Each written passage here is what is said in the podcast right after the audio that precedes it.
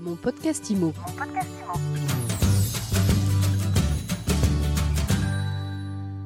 Bonjour à tous, on se retrouve en direct du salon de la copropriété pour un nouvel épisode de mon podcast IMO et je suis avec Bruno Chammartin. Bonjour. Bonjour à tous. Bruno, vous êtes directeur des services et des travaux de la société CRAM. Tout à fait. CRAM, c'est la société de chauffage rationnel d'application moderne. Voilà, tout à fait. C'est une société d'exploitation de chauffage avec en même temps un grand service travaux. Voilà. Euh, donc c'est à peu près une société de 660 personnes, on va dire, 130 millions de chiffre d'affaires. Euh, donc voilà. Et on a une particularité, c'est qu'on a au sein de notre société un service travaux euh, plutôt étoffé. Vous êtes basé au Muro, Voilà. vous intervenez beaucoup, vous avez beaucoup de clients euh, dans Paris, intramuros, Voilà.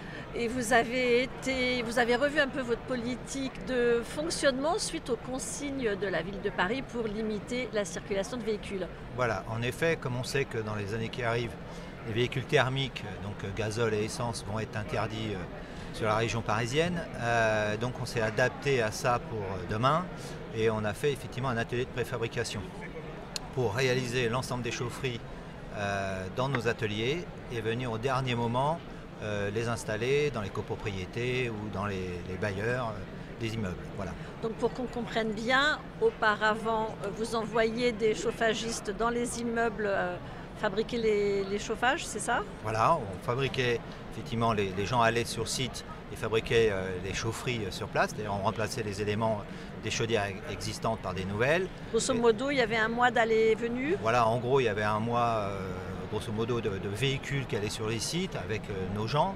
Euh, et donc, pour répondre à la politique parisienne, on a effectivement, et des grandes métropoles de demain, hein, ce sera comme ça partout, euh, on a mis en place effectivement un atelier de préfabrication, ce qui veut dire qu'au lieu de venir euh, cinq semaines, par exemple, sur un site, on ne vient plus qu'une semaine.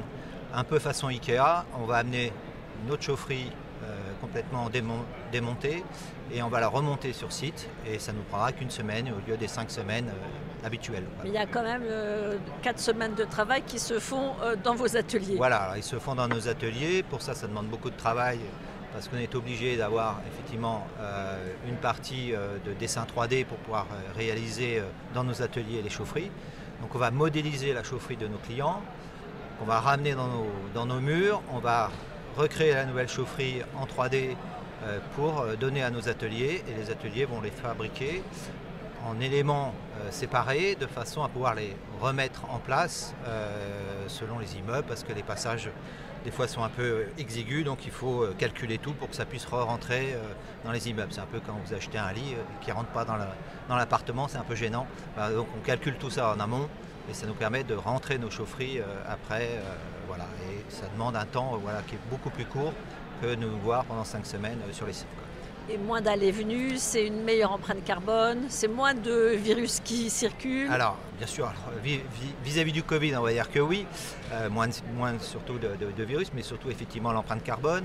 On va avoir aussi euh, au niveau sécurité, parce que les gens travaillent en bonnes conditions plutôt que d'être sur site. Des fois, c'est pas toujours simple d'être sur site dans les caves. euh, voilà, donc ils travaillent en bonnes conditions.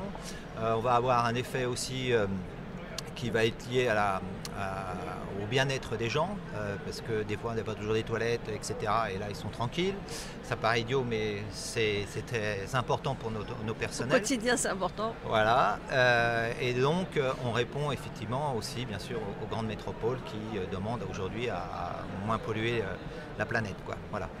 Est-ce que tout ça, ça a un impact sur le coût ou le coût est juste réparti autrement? Alors, ça n'a pas d'impact entre guillemets sur le coût, euh, puisque euh, l'installation en préfabrication demande quand même beaucoup de travail en amont euh, par rapport à ce qu'on envoyait des gens, si vous voulez, sur les sites où ils démontaient tout, ils remontaient tout sur place, il n'y avait pas besoin de trop de plans, etc.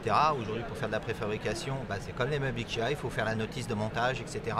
Donc ça demande un certain coût. Donc le coût, il est, pour ainsi dire, la même chose qu'auparavant. La seule vraiment impact, c'est lié à la tranquillité euh, des gens qui vivent sur site et, euh, et répondre aux exigences euh, je dirais, des grandes métropoles. Comment est-ce que les, les syndics, comment est-ce que les copropriétés accueillent euh, Alors, cette nouvelle façon de fonctionner? C'est pas très connu encore, d'accord? Parce que la préfabrication existe depuis des années chez les constructeurs, mais chez les installateurs, euh, et surtout qui font de la rénovation, euh, c'est pas évident. C'est-à-dire que quand vous faites du neuf, vous pouvez très bien préfabriquer les choses puisque vous allez avoir les murs qui sont définis par rapport à un architecte. Dans la préfa d'immeubles déjà existants, ben, on utilise déjà ce qui est existant. Donc ce n'est pas toujours simple à faire la préfabrication. Donc c'est la modernité, je dirais aujourd'hui, des, dessins 3D qui nous permet aujourd'hui de répondre à ça. on n'a rien inventé sur la préfabrication mais la préfabrication en milieu occupé, c'est quand même plus, plus contraignant, on va dire. Donc c'est pour ça que l'impact du coût reste, reste le même. Merci beaucoup Bruno Chammartin. Je rappelle que vous êtes directeur des services travaux de la CRAM. Tout à fait. Et je vous dis à très vite pour un nouvel épisode de mon podcast IMO, à écouter sur toutes les plateformes et à retrouver sur mysweetimo.com. Mon podcast IMO. Mon podcast IMO.